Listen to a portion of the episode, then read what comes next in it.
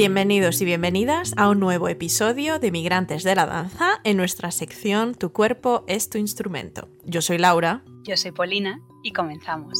Que no os engañe el título de este episodio, Bailar con Parkinson. Parkinson es la pareja de baile que jamás querríamos tener. Pero si el destino ha decidido que el Parkinson sea parte de vuestra vida, entonces bailemos.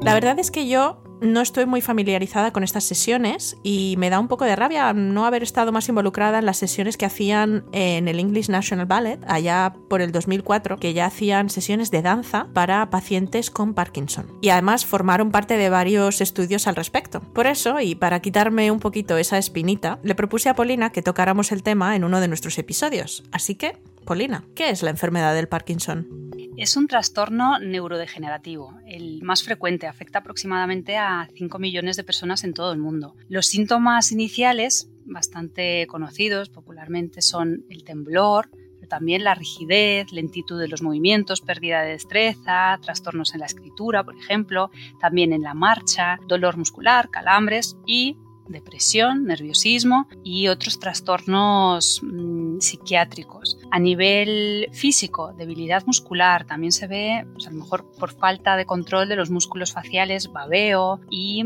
eh, también es llamativa la pérdida de balanceo de los brazos. La disfagia, dificultad para tragar o incluso para articular los sonidos y las parestesias, alteración en la sensibilidad.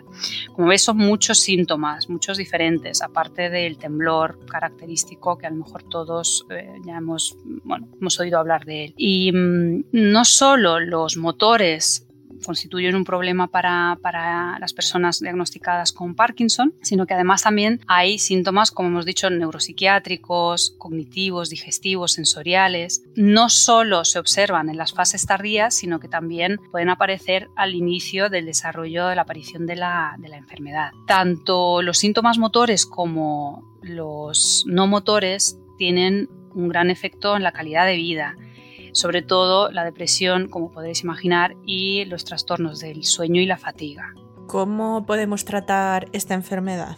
El tratamiento fundamental es el farmacológico, es el tratamiento de base, aunque eh, este trastorno, pues, por todo lo que implica, por todos los síntomas que, mm, que provoca, precisa necesariamente de un enfoque multidisciplinar la rehabilitación continua, interdisciplinar, dirigida a corregir los trastornos motores y también los no motores, esos cognitivos, afectivos, y sobre todo a prevenir complicaciones graves, son un eslabón imperativo y además muy eficaz en el tratamiento de personas con Parkinson en todas las etapas. Así que la forma de tratamiento no farmacológico, que es de lo que podemos hablar nosotras, más asequible además eficaz y seguro, es aquella forma de tratamiento que agrupa medios de estimulación, de recuperación de la actividad física, con programas de entrenamiento funcional, de cinesiterapia, es decir, terapia a través del movimiento, entrenamiento con efecto multisensorial y ejercicio terapéutico.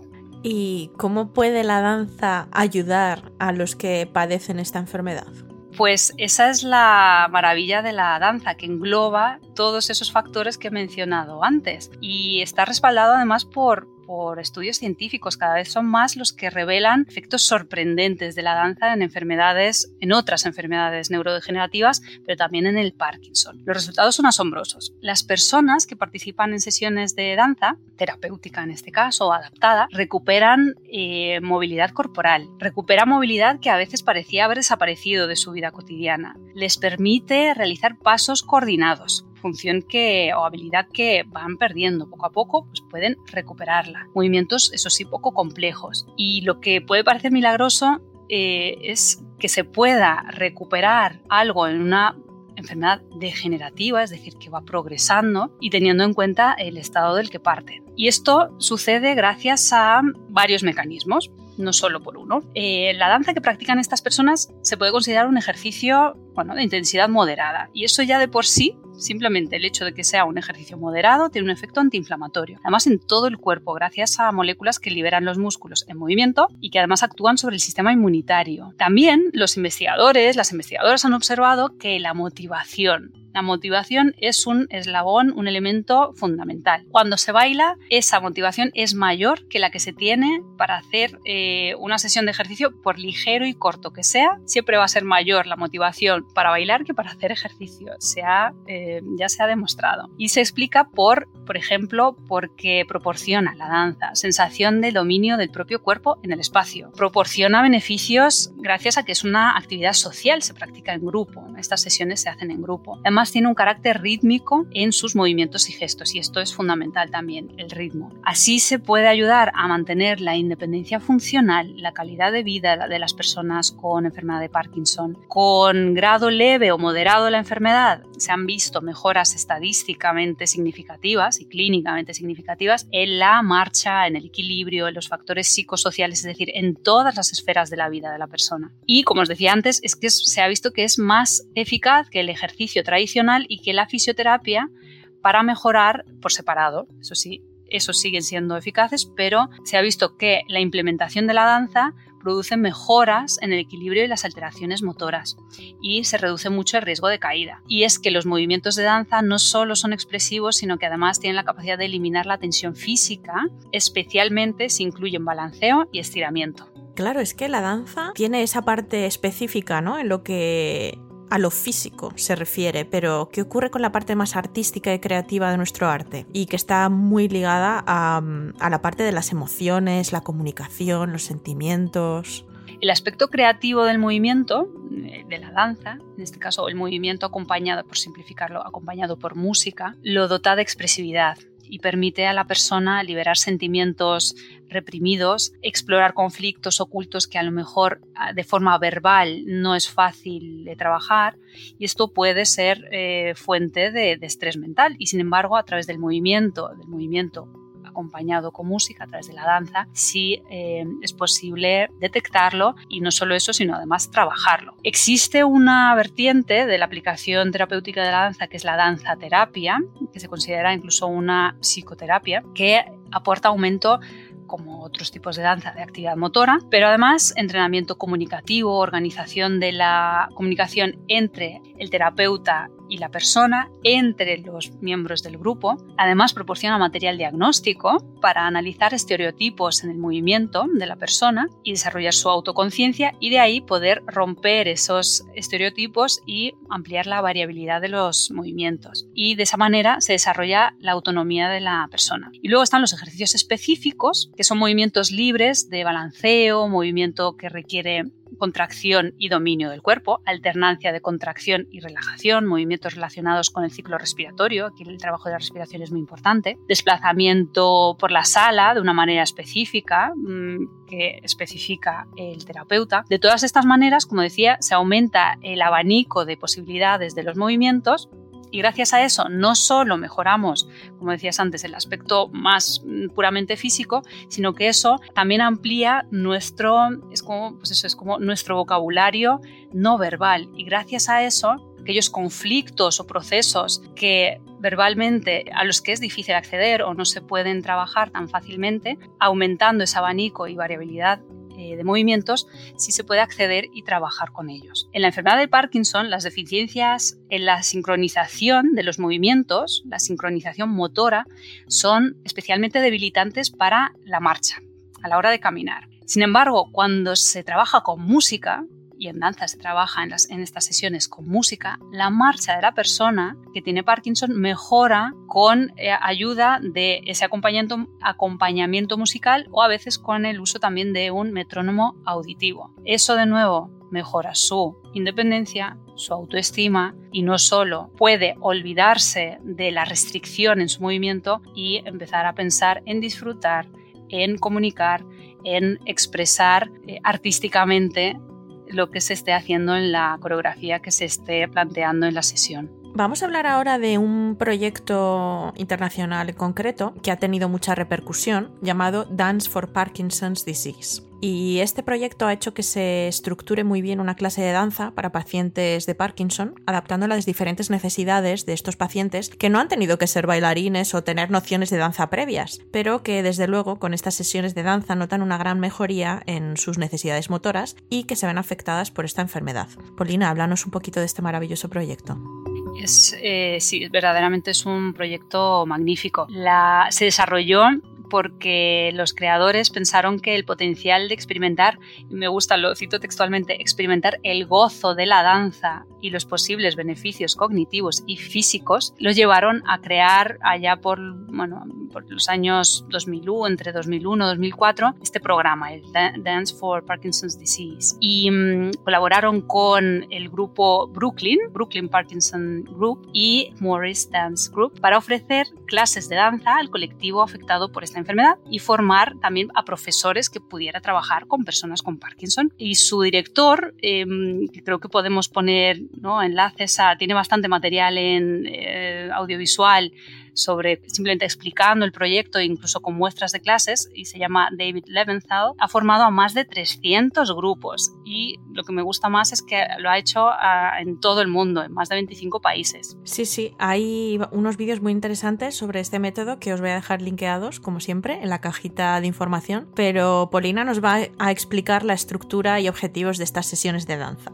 Los participantes de las clases, de, estas clases de danza, hacen ejercicios para trabajar el ritmo, como os decía, porque se ve alterado y al mejorarlo mejora muchísimo su, su, marcha y el equilibrio. Entonces trabajan el ritmo, el equilibrio, el tono muscular, la coordinación y la improvisación. Se trabaja normalmente en un plazo de tres meses, con clases continuadas, clases diarias, a ser posible, y se crea una, una pieza completa de danza adaptada a las eh, capacidades de los integrantes, pero una verdadera pieza de danza. La estructura de la clase es la siguiente. Primero se hace un calentamiento para disminuir la rigidez muscular, para empezar a familiarizarse con los textos musicales, con la música con la que se va a trabajar posteriormente. Después pasan a una eh, sección que consideran la principal, que está formada por conjuntos de ejercicio para trabajar justamente lo que mencionábamos antes, el equilibrio, el tono muscular, la estática, es decir, eh, movimientos sin desplazamiento en el espacio y después ya lo,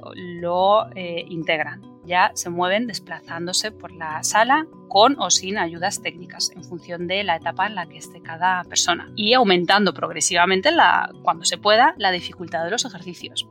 Después realizan la tercera digamos, fase de la clase, sería el trabajo rítmico. Hacen improvisación de acuerdo con la técnica desarrollada por David Liebenthal, como os decía, y aquí profesor y terapeuta, o a veces el mismo profesor puede ser terapeuta, el terapeuta se ha formado como profesor, o bien hay dos personas, ¿no? tanto profesor como terapeuta, y trabajan de forma coordinada. coordinada. Entonces, o la figura, entonces profesor-terapeuta, y los alumnos experimentan con distintos ritmos, con posibilidades de... Em, digamos, la plasticidad, los cambios del movimiento improvisado. Desde este ejercicio es desde donde se progresa paulatinamente a la creación de la composición, de la coreografía de, de danza. Y ya por último, pasamos a las últimas dos partes de la sesión, que son la composición y la finalización. La composición, pues como nombre de la fase indica, es la parte en la que aprenden un nuevo elemento que dura eh, normalmente entre dos y cuatro octavas del, texto musical, o el estudio de elementos anteriores, si aún no se ha convertido en la forma de danza apropiada para la, para la coreografía, para la composición. El resultado de esta parte de la clase es la pieza final. El montaje requiere normalmente de unos tres meses de clases diarias y por eso ellos proponen hacer ese programa con esa duración concreta. Terminan con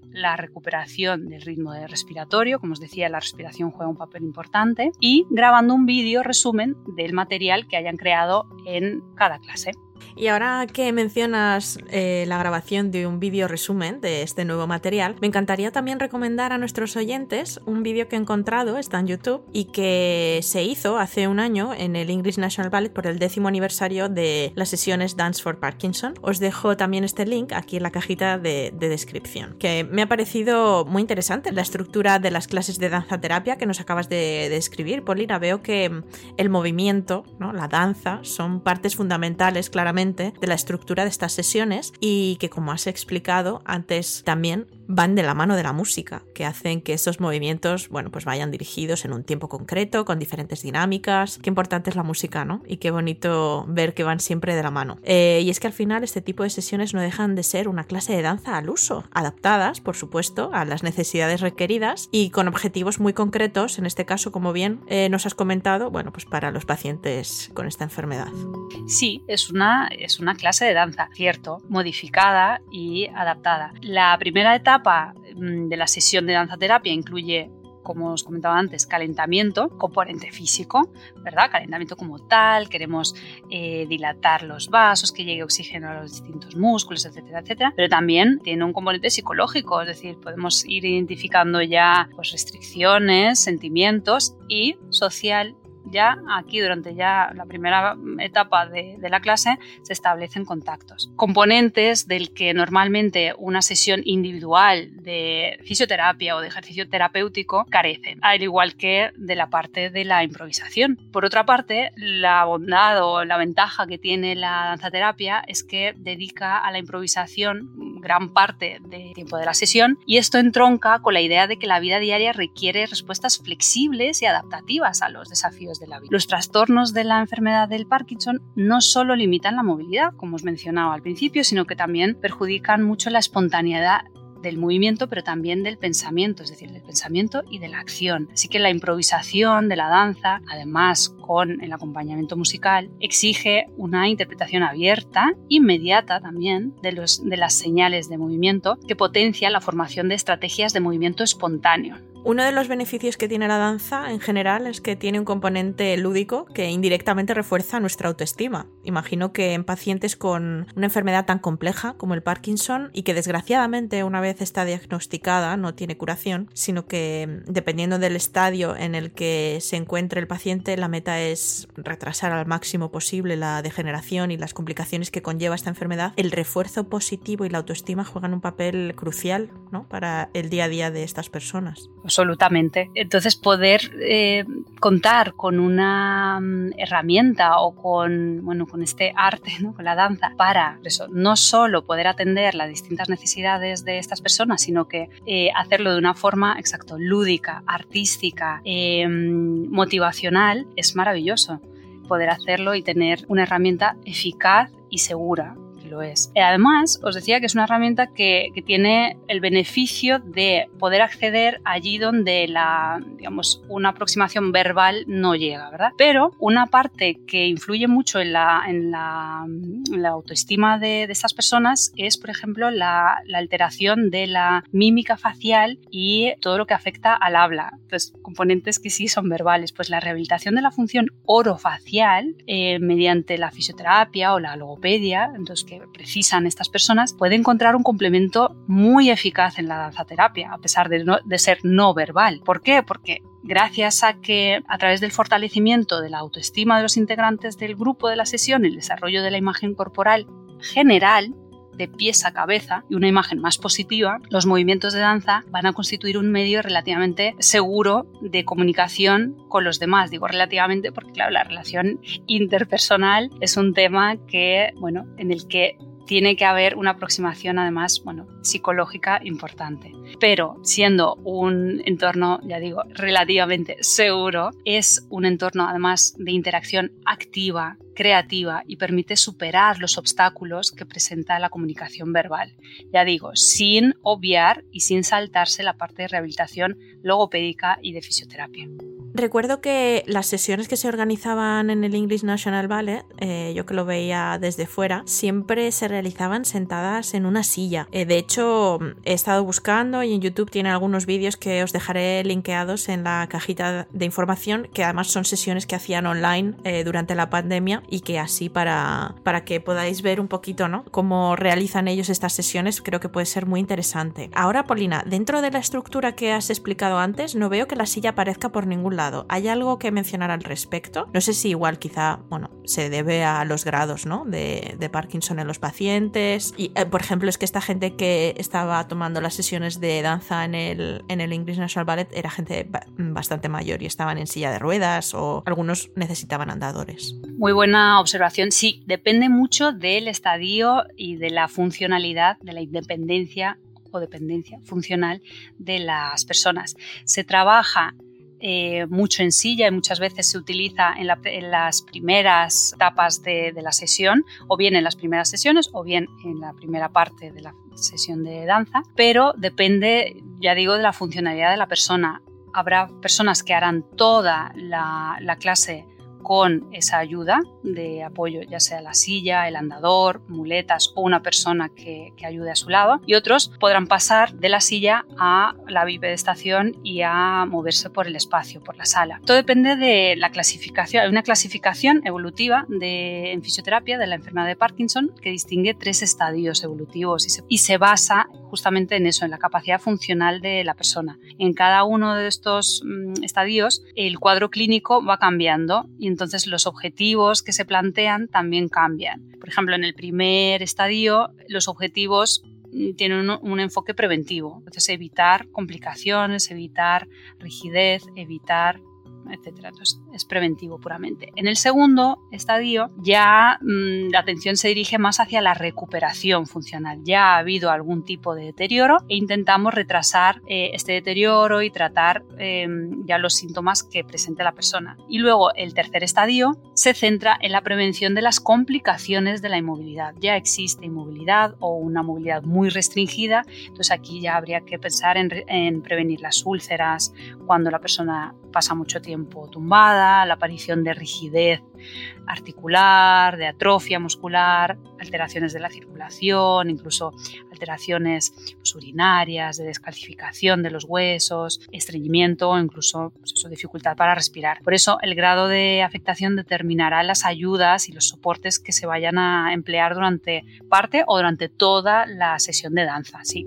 Pues Polina, muchas gracias. La verdad es que cuando hacemos lluvia de ideas para elegir los temas de los episodios, hay veces que pienso, ¿de qué podemos hablar? Y de repente surgen un millón de ideas, no solo para hablar de lesiones, sino también de proyectos maravillosos que se apoyan en la danza y la utilizan como herramienta para nuestro día a día como seres humanos. Así que muchísimas gracias. Es siempre un placer escucharte, Polina.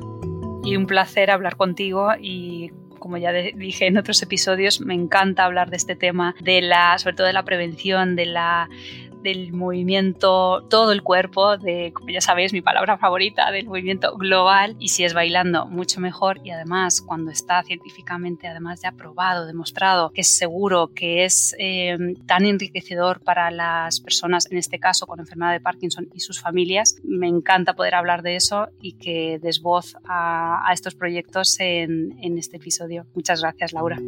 Hasta aquí este episodio de Migrantes de la Danza en nuestra sección Tu cuerpo es tu instrumento. Os espero la semana que viene con un nuevo migrante. Y recordad que la danza no tiene fronteras, así que nos vemos en los escenarios del mundo.